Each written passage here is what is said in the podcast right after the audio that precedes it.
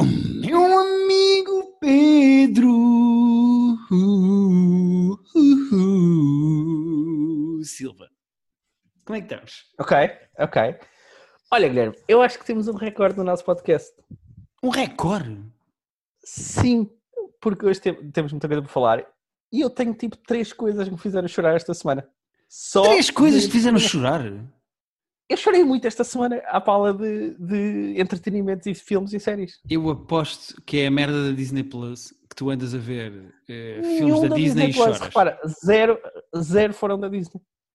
Dois foi o Warren Sorkin que, que provocou. Duas? O que é que o Aaron Duas? Sorkin fez? Ah, já sei o que é. Já sei Já o que é, mas não vou saltar etapas, mas é uma reunion Ué, que aconteceu. Eu já sei, já sei, já sei, já sei.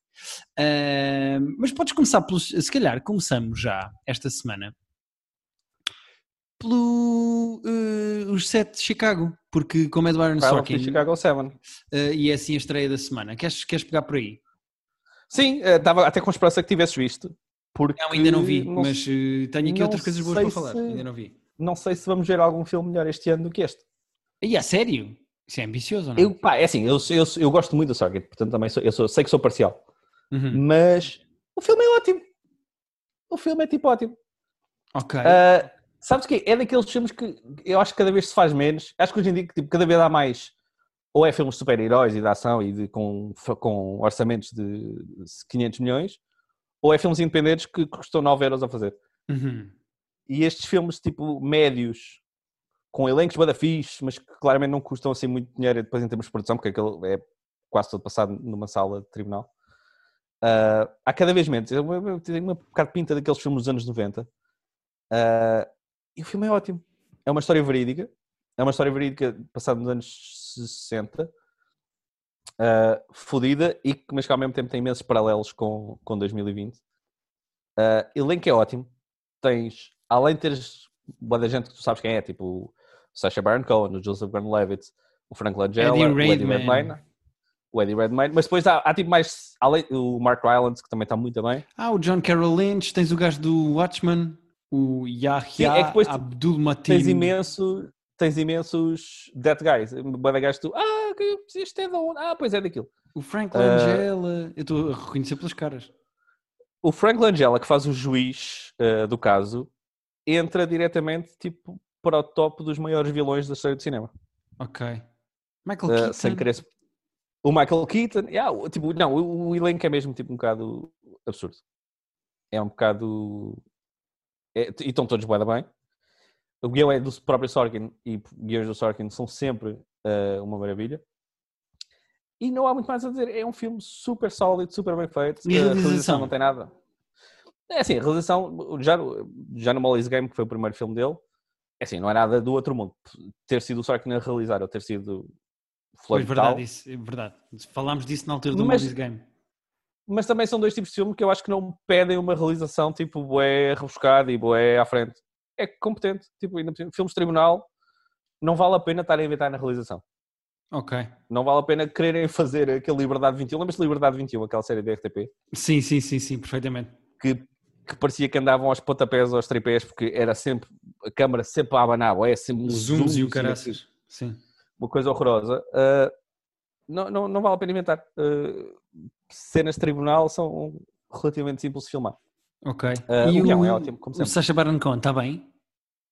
Está muito bem, está muito bem. A personagem dele é, é muito interessante e, e tem muita graça ao mesmo tempo que depois a existência daquela personagem tem consequências eh, até para 2020. Aquilo é muito fixe os paralelos mil- anos 60 a 2020. Uh, pá, não podia recomendar mais o filme. Uh, Chorei-me no final. Tipo, a última cena, tipo, ah, fuck. Uh, e é ótimo. Acho que toda a gente devia ver. Choro número Não um da semana. ter, acho- Choro número 1 um da semana. Por ordem não foi o número um, porque por acaso foi o. Eu, assim, eu estou a mentir, porque um dos choros, um dos três, já foi tipo na outra semana, mas eu não tinha falado disso na outra semana. Ok. Portanto, estou a incorporar aqui. Uh, tecnicamente este foi o último, foi a última, das, das três cenas foi a última que eu vi. Ok, ok, ok. Mas ok. foi, foi um dos choros. Então, eh, aprovas o novo filme do Sorkin? Aprovo, recomendo. Não sei se vamos ter Oscars este ano, mas se tivermos em abril com o número reduzido de filmes que vamos ter, está aqui um contender a, a cenas. Ok. E ficam, as pessoas podem ficar a saber que já está disponível e que está na Netflix. Está na Netflix, feito exclusivo para eles. Ele, isto, eu, pá, eu por acaso ouvi falar deste filme há boa de anos. Uh, é, sabes aqueles projetos que andam de mão em mão e, e pá, eu lembro pá, há uns oito anos de ler notícias que ia ser escrito pelo Sorkin, como Fox foi, mas isto teve para ser realizado pelo Spielberg durante tipo dois anos. Estava, era um dos que ele ia fazer Ok. e depois cagou. Uh, não sei se teria sido muito diferente, mas é interessante pensar uh, como é que teria sido pelo Spielberg. Eu não tenho adorado o Spielberg ultimamente, portanto, se calhar é melhor assim. Ah, eu gosto muito do The Post. O The Post uh, é o tipo de realização que ele faria nisto, que são estes filmes tipo sérios com uma causa e sem grandes uh, cenas de ação nem nada. E o The Post é um, é um belo filme. O pessoal Ok. caga no Spielberg, mas ele, filmes realmente maus ele tipo, não tem. Eu sei que tu odeias a Eh, Guerra dos Mundos. A Guerra dos Mundos é execrável. É que nem é mau. Eu não- é, é- Eu não acho. Eu não acho, mas tipo, se seria o único que. O Indiana Jones, o último, também é merda. Mas... Pois, já são dois. Não, é um e meio. Aliás, são dois meios, nem sequer é um e meio. Não, não, é um e meio. Eh, pronto, e fez o Ready Player One, também não era nada especial. Ah, mas é competente. Hum.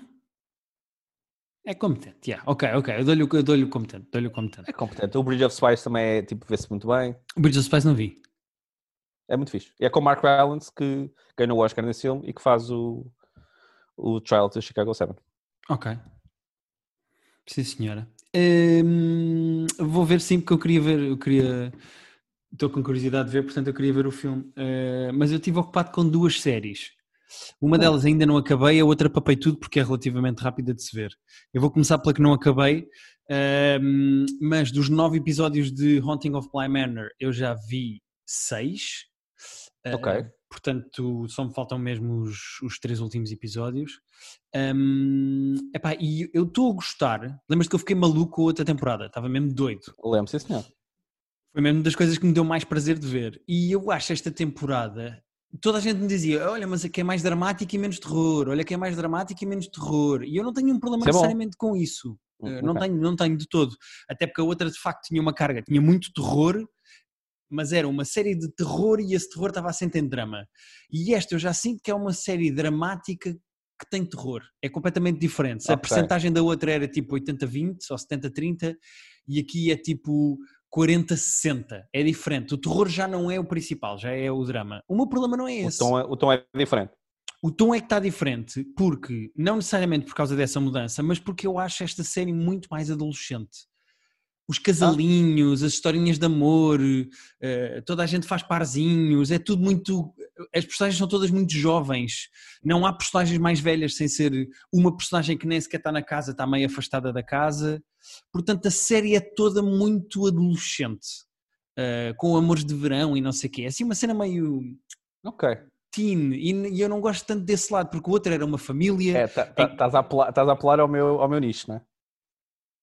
Pois. eh, é só porque o outro era mais. Imagina, era uma família e a mais nova eh, morre, e depois a família toda tem que fazer luto, e há fantasmas e há terror. E aqui é do género: pronto, há Hum. uma casa que tem duas crianças que têm de ser educadas, e contratam uma inglesa para ir para uma casa na América para tratar das crianças. Pronto, e passam-se coisas na casa. É a Mary Poppins ou é... Por acaso chamam-lhe Poppins hum, no Ok. gozo por parecer a Mary Poppins, mas eu acho que é, eu acho que é mais adolescente e, e- e faz mais confusão o lado adolescente do que propriamente o lado mais dramático e menos terror, porque o terror, na minha opinião, nesta está um bocadinho mais in- in- incompetente. Ok. É, está mais assente em clichês, a cena da casa de bonecas, a cena. eh, eu também não quero estar a fazer spoilers, mas a brincadeira com as memórias, o facto de haver uma personagem que está morta e não se sabe que está morta, mas continua na casa sem conseguir sair da casa. Ou seja, todas estas ideias que eu estive a dizer agora soam a outras coisas, ao The Pois. Others, ao Hereditary, eh, e eu ainda não consegui ver nada nesta temporada que fosse verdadeiramente original. Ahm, e pronto, mas ainda faltam três episódios, não quero estar a estragar. Acho que há um, há um segmento de terror, há lá uma personagem, há lá um twist que eu para, mim- para mim não funcionou, que tem a ver com o tio, com o gajo que não está lá na casa, está meio afastado. Eh, eu, eu, ele, a história de terror dele não me convenceu e eu não quero estar a falar para não estragar, para não fazer spoilers, mas no geral o que eu sinto é, há coisas boas que eles transitaram da primeira temporada para a segunda, como aquela cena que eu adorava de, eh, em cenas normais, ter fantasmas escondidos ao fundo no cenário, que se olhas com atenção Hum. percebes que está lá uma pessoa sem se mexer, eu adoro isso, em cenas normais, dizendo, ah, estás a tomar um pequeno almoço, então como é que foi o teu pequeno almoço? E de repente está lá ao fundo, se olhares bem, está tipo assim, semi no escuro, uma pessoa Exato. assim parada, eu acho isso super fixe. Hum, acho os atores competentes, apesar de lá estar, eu não gostar tanto destas personagens porque são todas muito adolescentes, mas no geral, é pá, eu gosto. E acho que é muito complicado fazer bom terror numa plataforma de streaming, ao contrário, por exemplo, do cinema, porque a facilidade quando tu voltas para trás ou repetes um episódio ou quando apanhas um susto podes carregar no Ok. pause para ver, ou seja, assustar numa série de Netflix é completamente diferente de assustar num filme, acho eu, de cinema em que o objetivo é veres e não podes parar e voltar para trás. Exato. E, E mesmo o ambiente de cinema é mais propício, tipo, tá- estás necessariamente com as luzes apagadas, certo, estás- certo, certo, certo, certo. estás fora Não de no casa, portanto é telefone. sempre... Não mexe no telefone. Tá- O estás fora de casa eu acho que é sempre um bocadinho mais desconfortável do que saberes que estás tipo, no teu sofá, mesmo que subconscientemente. Sim. Hum, mas pronto, os meus problemas até agora são esses. É, o, o cast não me convence propriamente, eu acho tudo demasiado jovem. Por falar no cast, desculpa lá só, é a única cena que eu vi da série foi, eh, apareceu um post no Instagram, dizer que as pessoas estavam eh, eh, incrédulas de um dos atores ser o Elliot do ET, eh, o miudinho do ET, é um dos What? atores do... Yeah. O Elliot. Aquele menino que era muito fofinho no ET, sendo que o ET é de 80 e picos? Não, há 79. Já não sei de quem é que é o ET. O ET tem muitos anos. Há um ator que é do ET. Yeah. Uh, eu estava a falhar o nome do autor agora porque sou burro, mas é o que fazia, é o que fazia o The Elliot. Era o que tinha tipo 7 anos no ET. Portanto, ele agora deve estar tranquilamente nos seus 40 e muitos. What? Quem é que é o ET? Estou a arrebentar a tua cabeça. Estou a ver aqui no IMDB os atores todos da série e a tentar perceber quem é o ET. Uh, ele chama-se Henry Thomas, o ator. Ok, espera. E o ET é de 82. Ai, este! Ok. Opa, que giro. Pois é o mais velho. É, o- é a personagem mais velha da série. Ok. Quando estavas a dizer que havia um mais velho, eu achei que podia ser eu, porque. Este gajo é que era tivesse- o Elliot do ET. Pois, é que nem Yeah, parece a mesma o pequeno pessoa. Elliot. Não, até porque de certa maneira não é a mesma pessoa, não é? Porque Sim, sim, sim. Está se ele tivesse tipo diferente. 6, 7, 8 anos em 82. Ah, pois, é que ainda por Tá. cima, como tu disseste, está toda a gente a falar disso nesta temporada. Este ator vem da primeira temporada, então eu pensei que era um dos novos. Ah, é? Sim, Ah, ok. Uh, não não, tinha percebido que, que já, tinha, já estava na outra também. Ah, mas pronto, a- um, a, minha, a minha review até agora, sendo que me faltam três episódios, eu para a semana posso falar do fim da série, mas a minha review até agora é: há coisas boas da primeira temporada que se mantêm para a segunda, mas no geral eu acho não só o cast como o tom da série mais juvenil, até mesmo na maneira como se explicam coisas narrativas. Eu não sou burro, eu não preciso que me digam as coisas para eu perceber o que está a Ah, sim. acontecer. E eu às vezes sinto que a série está feita para gente mais nova, que eles depreendem que seja mais burra. E a outra temporada não era assim, era super adulta e crua e fria. E esta é meio, é mais tontinha e adolescente. E eu acho mesmo, mesmo depois de falarmos do Enola Holmes, aquele filme absolutamente horrível da irmã do Sherlock Holmes e não sei o quê, o que eu sinto é que a Netflix está a tornar-se numa plataforma de conteúdos. Quais são coisas de autor? Tipo, o Sorkin quer fazer um filme, pronto, faz, mas os conteúdos de séries, hum, Casa de Papel, etc., é tudo muito infantil, é tudo adolescente. É uma, é uma Ah, plataforma de Emily in conteúdos para Paris. adolescentes. O Emily in Paris também. É assim, de certeza absoluta que eles têm uh, gente a, a tratar dos analytics e que sabem que o público deles é mais jovem do que se calhar eles achavam quando estavam a lançar aquilo. Uhum. Uh, o Netflix, tipo, cultura, apesar de haver, obviamente, milhões e milhões de subscritores, há gente de todas as idades e todas as coisas. E eu acho que eles tentam mesmo ter um bocadinho de tudo para toda a gente. Ok. Mas eles devem ter, devem ter certamente noção de que uh, se têm mais público jovem, têm que fazer mais coisas para público jovem.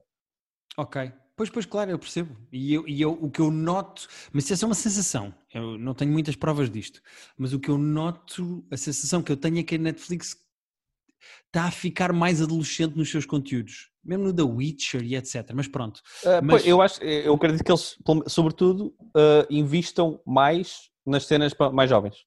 Eles, se calhar, têm um bocadinho tudo, mas as cenas que eles metem mais guita e promovem mais e tudo são de facto as cenas mais. Não, e aqui o caso até pode ser uma coisa do género. A primeira temporada fez imenso sucesso e eles disseram: Ok, vamos fazer uma segunda temporada, mas vamos fazer isto para um público, vamos baixar uma faixa Sim. etária.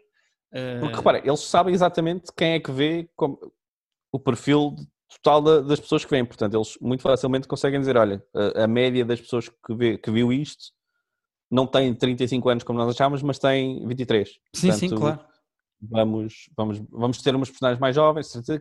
Houve uma reunião com essas notas. Sim. Mas pronto, eh, não estou a gostar tanto como a primeira, confesso. Eh, está-me a divertir, mas esta parece mais do mesmo, a outra era 100% original e uma coisa eh, disruptiva e nova. Pronto. Mais coisas que queres falar, Pedro? Olha, posso ir ao segundo show da semana, que na verdade foi o, o primeiro. Pá, que foi a reunião do, do West Wing. Uh, eu acho o West Wing, eu, tava, eu acho que o West Wing é a minha série preferida em termos de que eu acho com mais qualidade e que eu me dá mais prazer em ver. Uhum. Minha série preferida, se calhar, seria Friends, se eu tivesse que dizer que eu vi mais vezes, mas a que eu acho melhor ao mesmo tempo que eu, que eu gosto mais, eu acho que é o West Wing. E eles fizeram uma reunion uh, esta semana para promover uh, o ato de ir votar nas eleições. E foi, por acaso foi uma cena gira, eles fizeram uma, O episódio é meio random, é tipo 14 episódio da terceira temporada, portanto, quem nunca viu West Wing, se calhar não vale a pena pegar neste episódio a meio. Okay. Apesar de. Assim, simplesmente não conheces tão bem este personagem. Não tem assim muito plot que cole com. Foram buscar um episódio antigo e, e, fizeram uma table read, é isso? Não foi table read, foi um bocadinho mais. A table read nós temos visto muito no Zoom. Este foi mais complexo. Este foi, foi, foi em teatro, foi filmado. Foi, teve, este teve produção. Uh, okay. Era como se fosse um teatro, tem, aquilo tem três ou quatro locations diferentes dentro da Casa Branca e à volta, uh, mas aquilo vai mudando de cenário, e, e, mas com o cenário sempre muito. Lá está, em palco. E a preto e branco. Lá está, realização bem fixe disso. Uh, do Sorkin foram... também? A realização é dele? Não, a realização é do Thomas Schlamme, que foi o que realizou muitos dos episódios okay. do, do West Wing, que era, era um dos realizadores mais frequentes do, do West Wing aquilo dizia lá que tinha uh, uh, texto adicional do, do Sorkin. É assim, eu já vi aquele episódio mais que uma vez, uh, não conheço o episódio 100% de cor, mas conheço bastante bem. Não sei exatamente que texto não é que era, porque eu, eu lembrava-me muito daquilo. ok. mas o deve ter sido mais, era... honestamente, deve ter sido mais na adaptação para palco. É capaz de ter sido, é, cap... sim. É capaz de ter atualizado tipo duas ou três frases. Aquilo de vez em quando tem uns intervalos em que tem os atores a falar com a câmara e dizer, eh, para a câmara e dizer, olha, vão votar, não se esqueçam que é importante, patati, patatá. Uh, um dos atores teve de ser substituído porque tinha morrido já o, o, o original, há uns okay. anos. E o novo é bom? Uh, o que eles puseram a substituir é o, o do Sterling K. Brown do... do ah, do This Is Us. Eu gosto dele como ator. Do This Is é Us, exato. Ele é muito bom ator. Eu, por acaso, não achei que funcionou totalmente porque ele, a personagem que ele estava a fazer, o ator que ele estava a substituir, é o Chief of Staff da Casa Branca, que era muito mais velho. Uh, achei, okay. um achei um bocado novo para fazer aquilo e acho que ele não pegou bem no humor da personagem, porque a personagem era muito engraçada, era, era assim muito sarcástico e muito. Era aquele velho rabugento que de vez em quando tem que meter ordem na, na cena, mas que no fundo é, é, é, mais gozão que os outros todos. E acho que ele não pegou bem o tom daquilo. Mas, pá, mas fora isso, tipo, uh, tinha muitas saudades daquela gente. Aquela, as personagens do West Wing são todas pá, excepcionais. São, acho que são as minhas personagens preferidas. A ver, ah, foda-se, tinha saudades deste, desta gente, tinha saudades de estar com eles Sim. e a maneira como eles falam e os, e os diálogos daquela puta daquela série. E Reunions é sempre fixe por esse lado, não é? Pelo lado nostálgico, estás é, a ver os personagens apesar de Apesar de estarem a fazer cenas, uh, uma, literalmente cenas que já tínhamos visto, uh, estão todos mais velhos, são todos um bocadinho diferentes. E, mas foi fixe vê-los juntos. Foi fixe vê-los juntos. Ok, boa. Uh, quem não viu West Wing, uh, recomendo que veja de início, porque apesar de não estarem lá nenhum cá, o que é muito a pena. Eu lembro quando saiu o Netflix cá, naquelas primeiras semanas que dá para usar VPN, a primeira cena que eu fui ver foi meter a VPN americana para rever o West Wing. porque não vi há muitos anos. E agora já não é possível. Portanto, es- espero que um dia volte à nossa Netflix, porque sei que está nos Estados Unidos, acho que está na do Brasil também, ah, mas não está na nossa, infelizmente. É fazer o pedido. Eh, eu, como não vi eh, West Wing, não vou ver esta reunion porque não vou perceber nada. Portanto, Sim, não... é, é assim, dá para perceber, mas não é a mesma coisa, porque conhecer as personagens dá. Mas vale a pena, recomendo mesmo que, que quem não viu veja de início, porque é perfeito. É, é top 3 de sempre, for sure. Ok. Qual, qual é o- as outras coisas do top 3? Provavelmente o The Wire, não, aliás, certamente o The Wire, e, E depois. Eu- Quando eu digo top 3 de sempre, eu digo mesmo de qualidade. Eu adoro Ok. Friends, mas não considero uma das três melhores séries de sempre. Breaking Bad? Eu punha. Estou na. dú- Seria. O terceiro lugar seria entre o Sopranos, o Breaking Bad e, e, sinceramente eu acho o Better Call Saul. Eh, eu acho que me diz Mas mais quando dizes Breaking Bad, Breaking Bad. pois eu percebo, mas quando dizes Breaking Bad, eu acho que. eu- Incorpora? Eu, eu ponho tudo no mesmo universo, sim. Ah, então, então pronto. Mas é ali. O, o Mount, eh, eh, top 3 eh, funciona menos bem do que o Mount Rushmore. Mount Rushmore são 4, que é ideal para, para isso. Porque eu acho que essas 4 são mesmo as 4 definitivas que toda a gente tem que ver na vida. Ok, sim senhora. Hum, Não sei para onde é que hei de saltar agora, Pedro. Onde é que queres saltar? Eh, Tinhas visto outra série? Dizer, olha, pode ser Taskmaster. Voltou o Taskmaster esta Voltou semana. Taskmaster. Choraste, não? Eh, não chorei, não chorei. Se- só Chorei a rir, na realidade, chorei a rir. Eh, mas voltou o Taskmaster. hum, Décima season, né? Sua décima temporada, exatamente. Eh, e o cast é engraçado. Eu conhecia dois dos comediantes que estão no, nesta season de Taskmaster, que é o Richard Herring, que é assim um senhor velhote de cabelo branco, e o Johnny Vegas, que é um gajo que nós vimos, se eu não estou em erro, em Vimos? merdas no Fringe, sim. É que nós vimos muita gente fora dos seus solos, não é? Nós vimos muita gente Pois, eu acho que vimos esse gajo a fazer 10 no, minutos. no assim, setlist merda e vimos uh, Se tu o vires a falar, eu acho que tu vais o Richard é Herring. é. tô- o Richard Herring já reconheci. Ele até fez alguma cena há pouco tempo que eu que eu estou a reconhecer a cara dele, mas não estou a lembrar de onde. O Johnny Mas- Vegas, epá, é assim um gajo muito queimado. Uh, é o queimado desta temporada, é mesmo frito o gajo. Um, Mas pronto, o que é que acontece nesta temporada? Há, há pandemia, portanto não há público lá ao vivo, mas eles têm a gravação em direto a ser projetada num sítio em que as pessoas Ah, estão ok, com segurança e gravam. também- Diz isto, desculpa? O Johnny Vegas já reconhecia a cara. Pois, pois, nós vimos o gajo em qualquer coisa. Mas os gajos em estúdio estão com distanciamento, portanto as cadeiras estão todas tipo um metro e meio de cada Estão mais uma, afastadas? estão mais afastadas, não têm público lá, mas têm o público noutra divisão com segurança, a ver a gravação em direto e tens os risos Ok, a naturais das pessoas, sim. Portanto, ouves risos, Funciona? as pessoas não estão na sala. Sim, eu acho que funciona. Uh, se não te explicassem, não notavas, porque tens o riso live. Um, epá, eu acho que este, este grupo de cinco gajos tem, é, é promissor, porque os gajos têm mesmo muita graça e têm todos dinâmicas porreiras. Eu acho que eles já encontraram dinâmicas porreiras uns com os outros. Uh, e, e há momentos épicos logo no primeiro episódio que é bom. Portanto, eh, eu, eu gosto muito de Taskmaster e estava com saudades e ouvir o genérico outra vez e ver as provas outra vez e epá, eu, eu, eu gosto muito mesmo. E, e eu não sei se sabes, Pedro, mas esta série agora está na Channel 4, já não está no Dave. Pois eu lembro que falámos disso, eu ainda não vi. Ainda não, já, é a primeira season no Channel 4, não, é a segunda. É a não primeira, primeira, primeira season no Ah, é Channel a primeira. 4. E o que é que aconteceu? Primeiro, isto tem duas eh, novidades. Uma é positiva e acho que é fixe dizer às pessoas que é no canal de YouTube do Taskmaster, a partir de agora, o episódio sai no YouTube depois de é muito passar na televisão. Ou seja, já não há desculpa absolutamente nenhuma para as pessoas não acompanharem Taskmaster na altura em que sai, porque no dia em que estreia basta ir ao YouTube e escrever Taskmaster, É que encontrar o YouTube, tipo, está lá.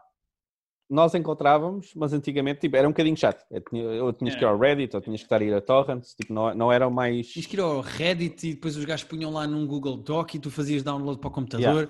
Agora é tão simples como ir ao YouTube, escrever Taskmaster, encontrar o YouTube e estão lá os episódios desta décima temporada inteiros. Um, a segunda coisa porreira é que quando o Alex Horn criou o Taskmaster, ele vend, tentou vender o programa a todos os canais grandes que, tem, que tinham coisas de humor. E um deles veio o Channel 4. E o Channel 4 na altura disse: não queremos. Ele vai para o Dave, o Dave aceita, eles fazem nove temporadas no Dave, tecnicamente fizeram mais, mas porque tem a dos campeões, mas pronto, fizeram várias temporadas no, no Dave, e depois o Channel 4 disse, não, nós queremos comprar a série, queremos comprar o Taskmaster.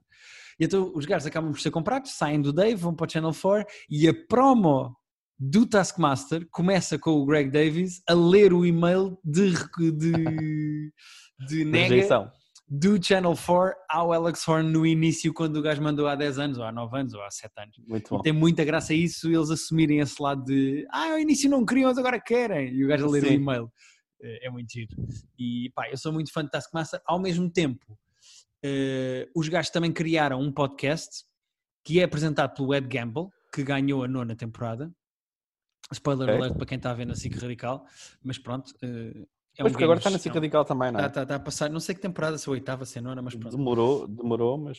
Sim, e hum, o podcast é engraçado e vai ser uma espécie de Talking Dead que dava depois do Walking Dead, e então o Ed Sim. Gamble vai com um convidado por semana falar do episódio dessa semana. E portanto o primeiro okay, episódio foi para o, foi, uh, uh, estreou depois da estreia no Channel 4 do Taskmaster Televisão e o Taskmaster Podcast é o Ed Gamble com o, Ed, o Alex Horn a falarem do primeiro episódio e é fixe ter bastidores daquilo. Como é que foi a gravação, Sim. o que é que eles estavam nervosos, eles, eh, o que é que ele diz ao Greg e não diz.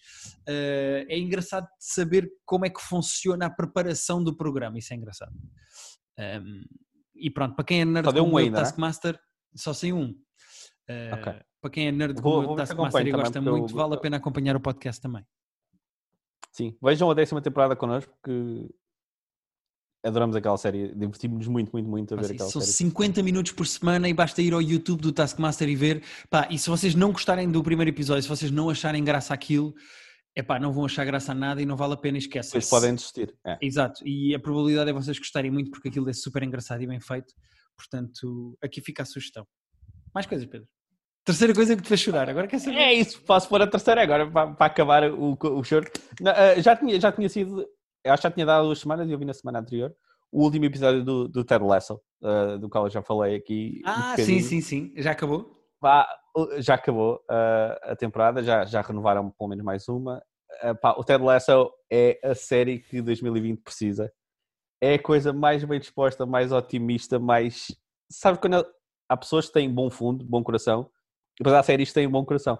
Pá, e esta puta desta série tipo, é uma delícia. Faz, faz mesmo bem ver aquilo é e, fofo. e pensar, ok, é muito fofo.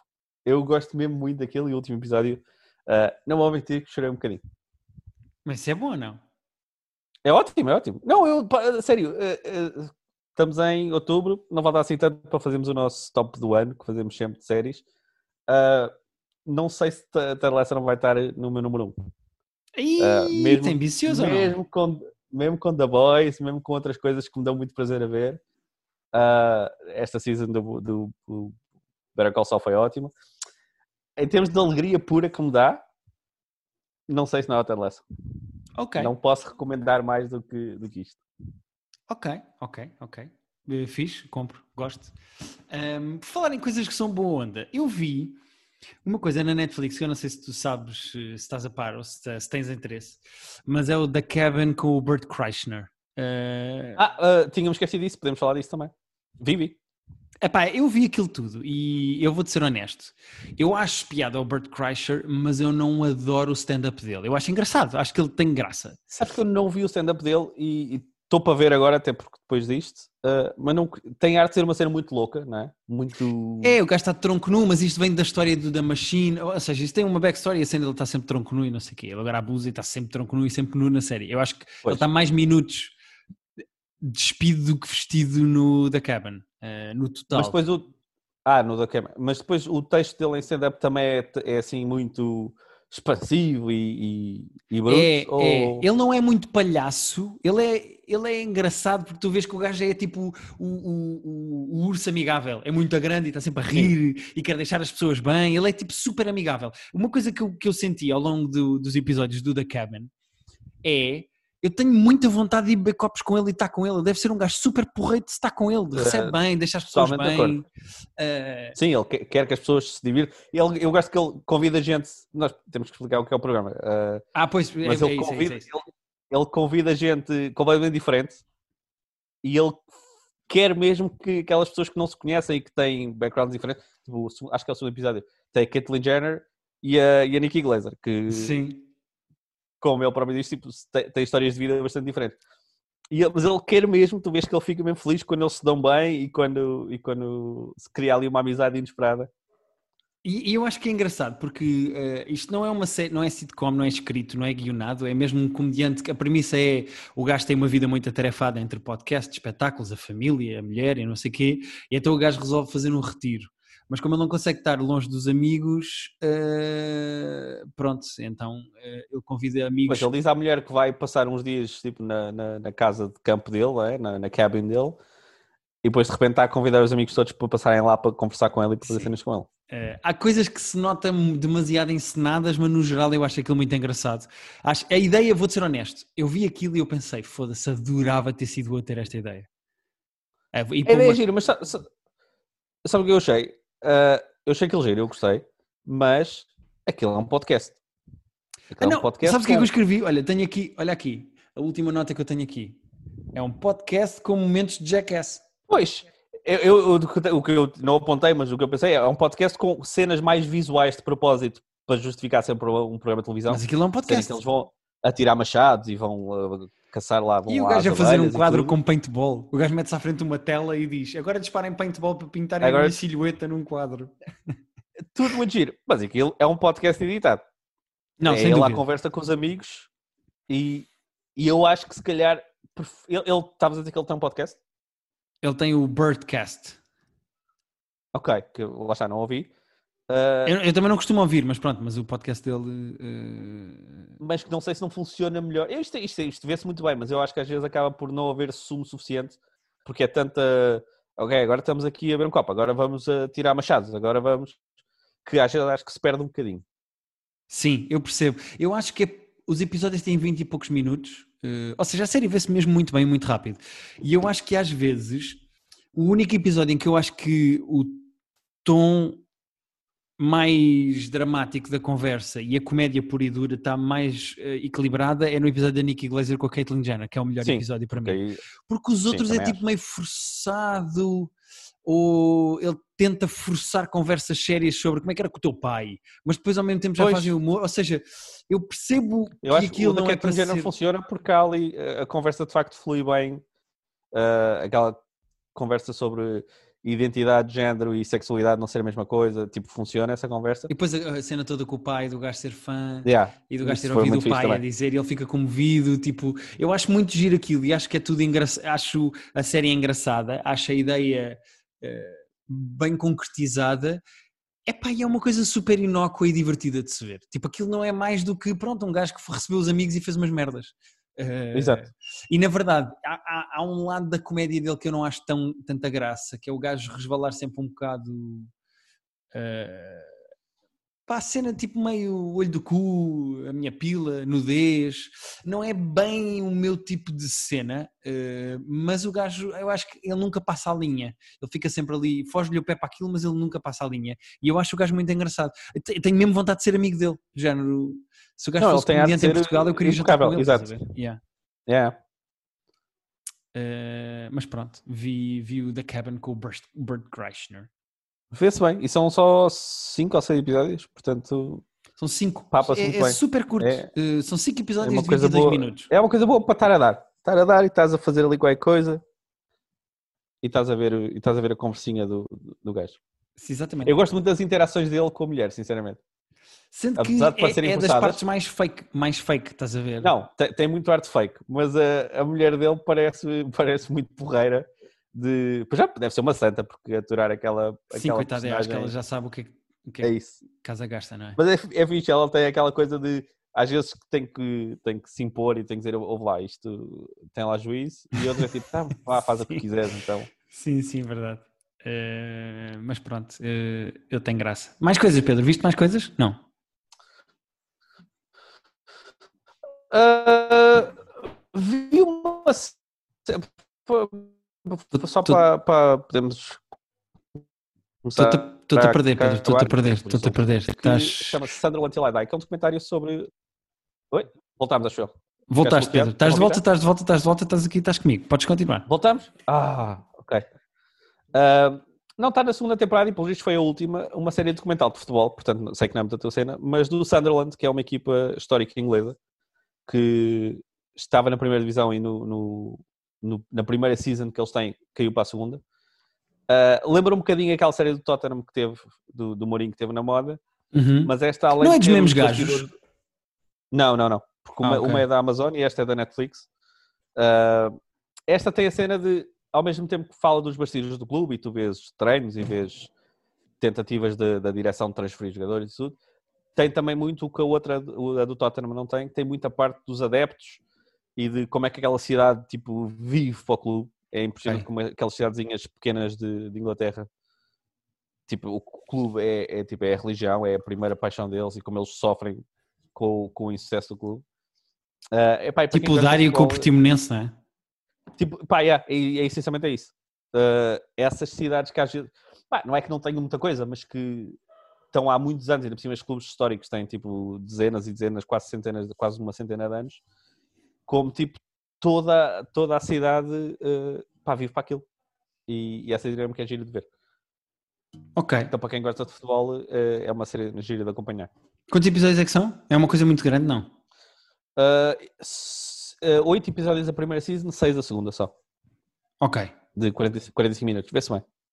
Ok. Uh, entretanto, só uma nota rápida. Eu não sei se as pessoas estão a acompanhar o da Comedy Store que nós falámos a semana passada, mas saiu mais um episódio. Um, é engraçado sobre o, o, os comediantes, os rebeldes.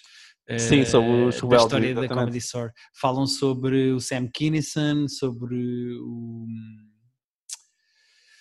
o Andrew Dice Clay. O Andrew Dice Clay, sobre a história toda dele ter sido cancelado por causa das piadas da homossexualidade. Uh, é, é, normal que tenha sido o entourage a ir buscar o gás, porque a mentalidade de, de, balneário do entourage é um bocado a mentalidade de é. balneário do stand-up do Andrew Dice Clay.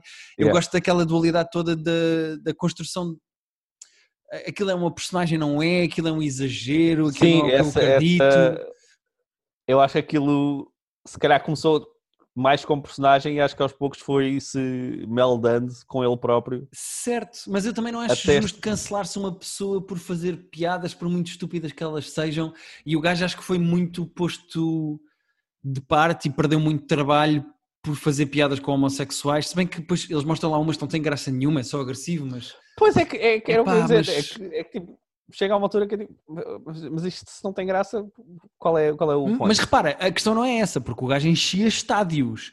A questão é, uh, o gajo foi sendo posto de parte pela indústria, epá, e depois acabou por esmorecer e desaparecer e está agora a fazer um comeback como ator e acho que as pessoas não têm bem noção que já, já viram um... filmes com ele, com ele.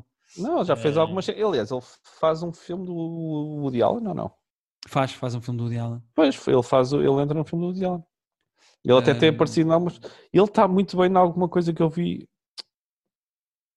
há pouco tempo. Então não é o filme Foi. do... O... Oh, caraças. Em que o gajo nem se percebe que é ele. Que o gajo faz de pai tá... de... Ah, é no Star is Born. A Star is Born, exatamente. Faz pai da Lady pois, Gaga. Era isso que eu estava... Exato. E ele fez o, fez o Blue Jasmine do Woody Allen também há uns anos. Exato. É giro porque é entourage, Woody Allen, tava... uh, o gajo faz tipo... Olha que dois sacos que tu estás a mostrar. Exatamente. Uh, são pessoas polémicas e um, problemáticas. Olha, um, ehm, vou terminar com duas coisas Mas muito é rápidas. É giro ouvir as histórias, pronto, é só isso. As histórias que vão sendo contadas. Há aquela história do, do acidente de carro que quem já viu sabe que é muito boa, de facto. Da morte do Sam Kinison, não é? Yeah, sim. Contada por um gajo que estava lá, ou seja, sim, isso é fixe, isso é fixe. Um, sendo que o problema daquela gente é sempre o mesmo, é drogas. Aquela gente, tipo, sim. dava na droga a um ponto drogas em que ficou maluquinha da cabeça. Drogas e egos, não é? Que são duas sim. coisas que... complicadas. Sim. Uh, eu tenho duas coisas que quero aconselhar, muito rápidas.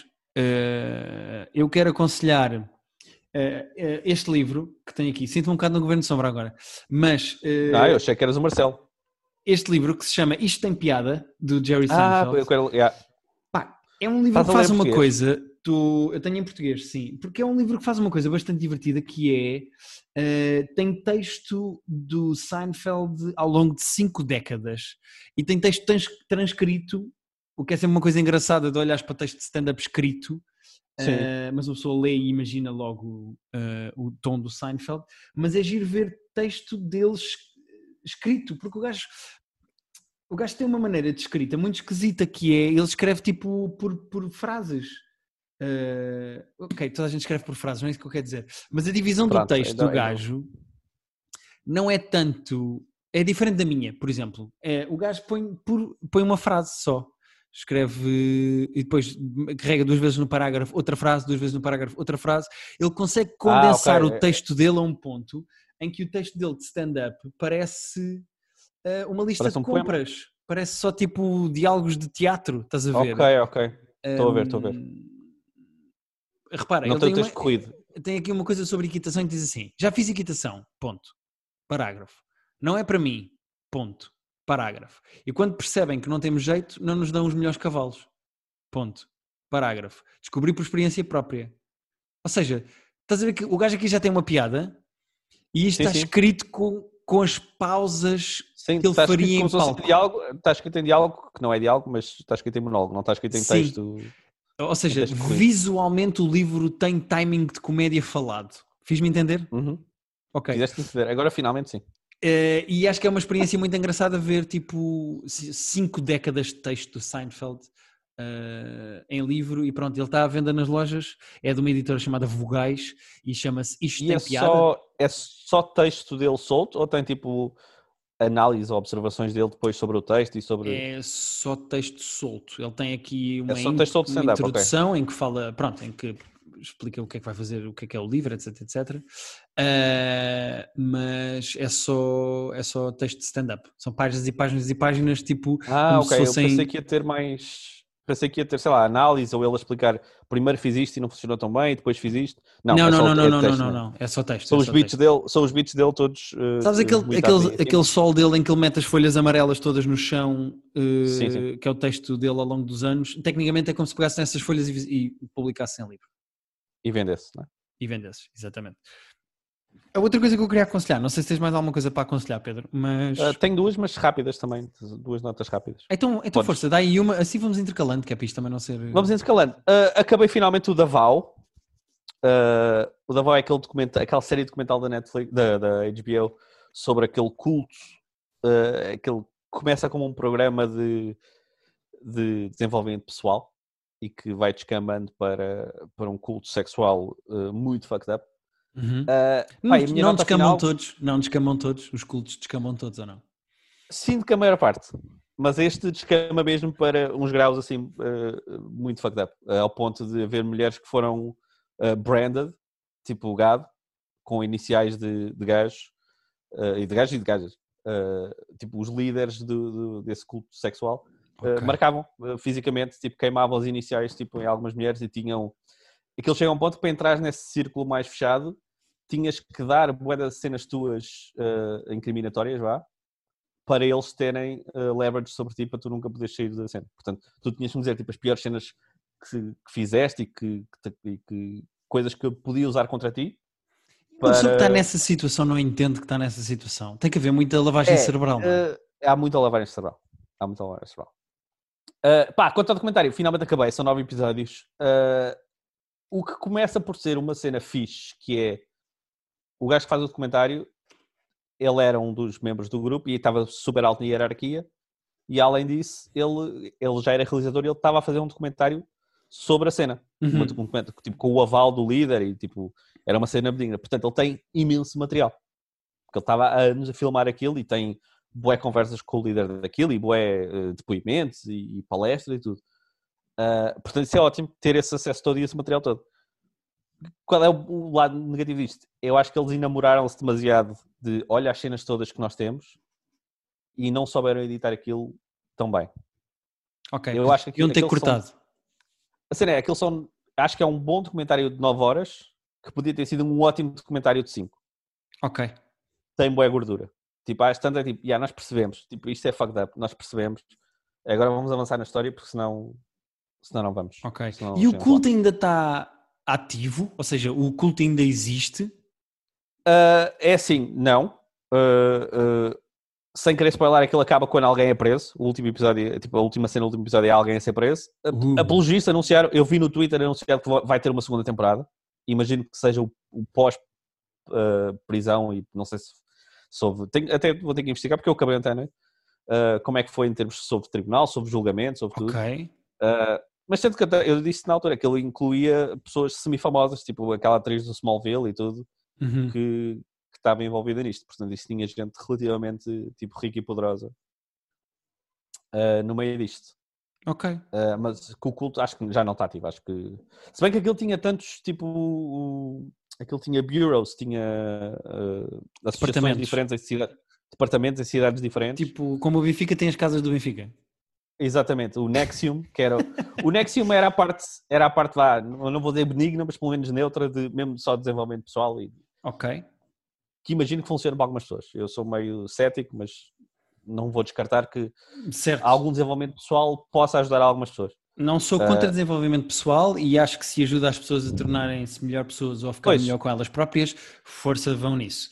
Ah, acho que são coisas diferentes. Acho que os cultos São, é que partam, do- partem disso para depois abusar das pessoas. Foi, foi é, é literalmente o que aconteceu aqui. Uh, o descambanço que isto foi de, a partir de, de uma coisa que podia não ser má. Exatamente. Mas depois melhora no fim com orgias, portanto está tudo bem. Eu tenho. ah, o que é que não melhora com orgias, Pedro? Honestamente, diz-me um sítio ou uma atividade ou Nem- uma situação é que que- é não que melhora nem como orgia. Nem estou a ver. Se me deres um dia para pensar, pode ser que eu tenha alguma coisa. Top 5 de. Estou a brincar. Hum, eu queria aconselhar, eh, e é a mesma última coisa que eu vou falar. Ah, porque fui ao teatro. Eh, Mas é o teatro? Fui ao teatro, fui ver a peça Última Hora, que é uma Ah, peça. uh, devo ir esta semana. Uh, para a semana, aliás. Ah, é? Tô, sim, estava a combinar com os meus pais. É que está no Teatro Nacional Dona Maria II. Hum, eu, vou diz- eu vou abrir o jogo e vou dizer o que é que eu acho da peça Ok, e vou, vou influenciar um bocadinho eh, ok, eh, o que tu vais ver, acho eu. Mas pronto. ok. Qual é o. Pronto, só para situar, a peça é escrita pelo Rui Cardoso Martins, eh, que é epá, guionista de humor há muitos, muitos, muitos anos. Estava lá no início das Exato. produções fictícias e etc. Exatamente. Os dois atores assim mais reconhecíveis eh, que entram na peça é o Miguel Guilherme e a Maria Rueff. Uhum. Eh, e a, o- a peça é sobre um jornal chamado Última Hora. Passa-se todo na redação desse jornal e esse jornal está eh, a vender cada vez menos em papel e aparece um novo CEO que compra aquilo ou que mete dinheiro naquilo e quer levar para o lado digital. Quer likes, quer artigos com clickbait nos títulos para chamar a atenção das pessoas, etc, etc. Muito Ahm, atual. Exatamente. Eh, e a peça passa-se toda dentro do jornal. O Miguel Guilherme é o diretor do jornal, a Maria Rueff é assim uma espécie de subdiretora que, que é lésbica eh, e que depois a vida dela pessoal se mistura dentro. Pronto, eu não, não quero fazer spoilers, mas pronto, o que eu quero dizer é a peça tem dois lados. A peça tem o lado da comédia e depois começa a ser eh, também um drama. Uhum. A parte toda da comédia, que é uma sátira ao mundo do jornalismo, eu acho super competente. Há piadas que não funcionam, na minha opinião, eh, porque eu acho o ritmo todo da peça muito lento. A peça tem 3 horas e 20 minutos. A peça é gigante. Gigante. 3 horas e 20 minutos. Porquê que fazer isso aos atores e às pessoas, sobretudo? No, no total, no total, tu estás dentro do Dona Maria II 3 horas e meia, se eu não estou em erro, porque acho que é 3 horas e um quarto mais Ah. 15 minutos de intervalo. Ah, Lembras-te quando eu disse há bocado que, que ia ver a peça para a semana? O que é que eu acho? O que é que eu acho? Eu Estou acho reconsiderar. que a parte da comédia é competente, mas há coisas que falham. Eh, Há piadas engraçadas e momentos engraçados, mas por alguma razão eu achei o ritmo da peça estranho, porque senti tudo lento e havia piadas que para funcionarem aquilo precisava de ser mais rápido. Pois, Ahm, precisava de ser mais Neil Simon, não é? Sim, e, eu, e por um bocado eu, eu acho também que às vezes sentia que, as, que os atores estavam ou a esquecer do texto ou que faziam pausas em alturas que se tivessem sido mais rápidas, que as piadas, o ritmo com os diálogos teria a, a gargalhada do público precisava que aquilo tivesse mais ritmo para ir acompanhando o ritmo da peça. Percebes o que eu quero dizer? Uh, parecia tudo meio em slow motion em alguns momentos, o que eu acho que é um problema. Epá, isto é, é a parte da comédia, que eu acho que o Rui Cardoso Martins é super competente e o lado todo de sátira ao mundo do jornalismo está todo competente. Epá, depois tens o lado dramático e eu acho o lado dramático bastante mais incompetente. Há coisas que, na minha opinião, não funcionam mesmo e aquilo tem um final meio moralista com uma resolução meio à pressa, meio Disney, que eu não gostei. Uh, e que acho que não tem a ver com o resto da peça. Epá, e se tens uma peça com 3 horas e um quarto, tinhas tempo para preparar o que acontece no final pois. e não preparas todo. E então o que eu sinto é. Eu acho que os atores estão bem, eu acho a peça, eu acho que eu gostava que as pessoas saíssem de casa para ir ver a peça, mas acho que há coisas que funcionam melhor do que outras e a sensação com que eu fico é que o texto das 3 horas e um quarto é uma primeira versão. Aquilo precisava de. Hum, precisava alguém tinha que dizer assim: olha, tens de cortar isto para máximo duas horas. E então, tipo, as piadas que são mais fracas saíam e condensavas para as melhores. Se calhar há ali personagens que podias cortar e condensavas só para as melhores. A parte dramática, se calhar, em vez de ser mais atabalhoada e mais partido, podias, tipo, pensar: ok, então aqui eu já tenho que começar a construir isto. E construías mais. O que eu sinto é que aquilo é uma espécie de uma primeira versão de uma peça que devia ter duas horas. Uhum. Mas gostei da experiência de ver a peça e gostei de ver a peça. Portanto, eh, eu não estou a criticar e a dizer que é uma merda, de todo. Estou só a tentar ser construtivo nas coisas que eu achei que não funcionavam tão bem. Uh, do Nossa, alto da minha é, enorme é carreira no teatro. Uh, sim, que, como sabes, eu sou um dramaturgo com imensas credenciais para estar aqui a, criticar pessoas profissionais disto, mas estou a dizer o que eu senti.